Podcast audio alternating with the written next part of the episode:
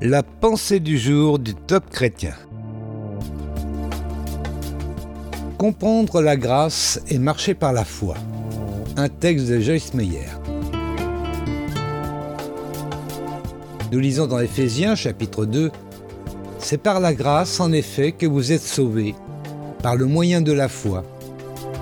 Et cela ne vient pas de vous, c'est le don de Dieu. La plupart d'entre nous sont conscients que c'est par la grâce que nous sommes sauvés. Et je me demande combien de personnes comprennent réellement la puissance de la grâce de Dieu. Tout ce que nous recevons de la part de Dieu vient par sa grâce au travers de notre foi. Mais le principe même de la foi doit être construit sur une compréhension claire de la grâce parce que la foi nous est donnée par Dieu au travers de la grâce.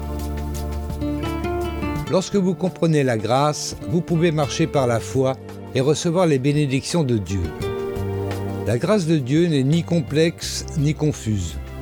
Elle est simple et c'est la raison pour laquelle beaucoup passent à côté. Il n'y a rien de plus puissant que la grâce. Tout dans la Bible, le salut, la plénitude du Saint-Esprit, la communion avec Dieu et toutes les victoires dans nos vies quotidiennes est basé sur la grâce. Sans elle, nous ne sommes rien nous n'avons rien et nous ne pouvons rien faire. Aujourd'hui, ne vous contentez pas simplement d'entendre parler de la grâce, mais comprenez que absolument tout dans votre vie dépend non de vos mérites, de vos capacités ou de vos œuvres, mais du désir de Dieu d'utiliser sa puissance infinie pour combler vos besoins. C'est ça la grâce. Méditez cette pensée aujourd'hui et observez votre foi grandir. Une prière pour aujourd'hui. Seigneur, je ne veux pas me contenter d'entendre parler de ta grâce sans en saisir la puissance réelle. Aide-moi à comprendre combien ta grâce est merveilleuse afin que ma foi grandisse. Amen.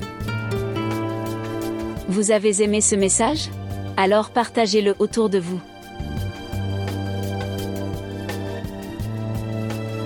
Retrouvez ce texte sur la pensée du jour.topchrétien.com ou écoutez-le sur radioprédication.fr.